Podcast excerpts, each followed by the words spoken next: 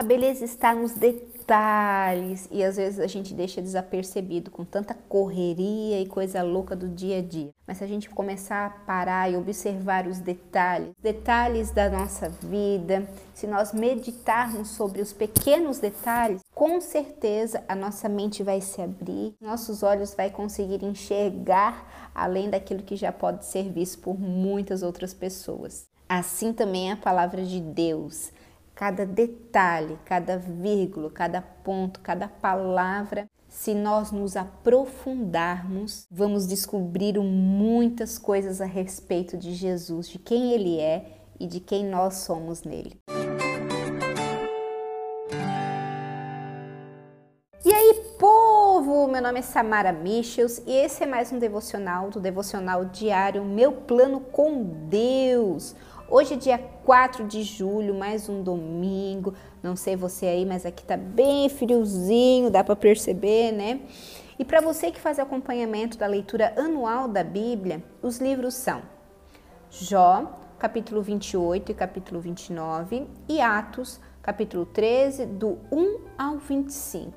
E o tema do nosso devocional de hoje diz o seguinte: Tinha de passar por lá a leitura está em João, capítulo 4, do versículo do 1 ao 42. Eu vou ler para vocês João 4, 4, que diz o seguinte: No caminho teve de passar por Samaria. Olha só, a autora Elizabeth Berg escreveu o seguinte: Você conhece a expressão isto está sempre nos detalhes?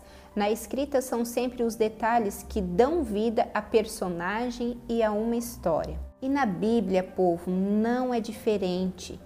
Cada detalhe é muito importante. Às vezes, uma vírgula muda todo o contexto daquela passagem bíblica, daquele versículo.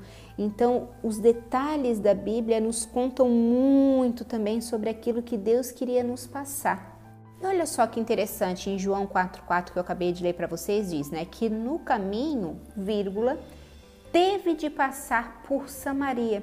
Então Jesus estava indo de um ponto a outro, né? Ele estava indo da Judéia para a Galiléia e ele teve que passar por Samaria. E esse pequeno detalhe, se a gente analisarmos as escrituras, nós vamos descobrir muito de quem Jesus foi, é e sempre será.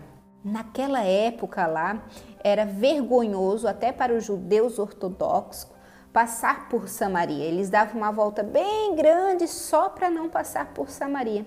Mas Jesus não. Jesus ele passou por Samaria e não apenas só passou. Jesus conversou com uma mulher. Olha só, vamos ler aqui. As mulheres eram consideradas inferiores. Nenhum judeu com respeito próprio iniciaria uma conversa com uma mulher ainda mais com uma divorciada que vivia com um homem que não era seu marido. Mas Jesus conversou. Jesus mudou a vida daquela mulher samaritana. Jesus marcou todas as pessoas pelos lugares onde ele passava. E todos os lugares que Jesus passava, ele era uma profecia viva. Então ele estava cumprindo tudo aquilo que já estava escrito, inclusive passar por Samaria os samaritanos eram considerados impuros e contaminados.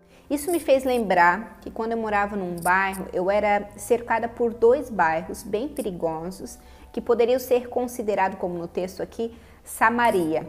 Então, às vezes eu tinha que, num lugar de um ponto a outro, precisava dar uma volta para não passar por aquele bairro. Com certeza você também teve passado por uma situação parecida, que às vezes precisa se desviar de um lugar que, onde tem pessoas que são usuários de drogas, que são criminosas, que são bairros considerados perigosos e nós temos que dar uma volta para não passar por lá. Mas é exatamente nesse tipo de lugares que Jesus passou, que Jesus andou por um propósito, né? E todos os lugares que ele passou, ele mudou a vida de pessoas. Só pelo fato dele ter passado por Samaria, ele se opôs às injustiças do seu tempo, como racismo, machismo e preconceito social. Olha só, ele declarou que não há espaço para nada disso no seu reino e dessa forma ele também estabeleceu um padrão para os seus seguidores. O detalhe aparentemente pequeno de João nos diz que ser cristão e trabalhar para o reino de Deus envolve opor-se à injustiça do mundo e atuar de maneira a corrigi-la. Então não é se conformar, mas levar a correção para aquele lugar. Deus quer que pratiquemos a justiça, amemos a misericórdia e andemos humildemente com Ele. Agora a pergunta que eu quero fazer para você e para mim é a seguinte: Quantas cidades de Samaria você tem rejeitado? Ou você se sente a própria cidade de Samaria, que se acha indigna de receber a visita de Jesus? Agora você descobriu que sim, e além de passar por você, ele te convida a caminhar com ele, a segui-lo. Vamos orar juntos então? Pai, em nome de Jesus, que nós possamos estar atenta aos detalhes, Pai.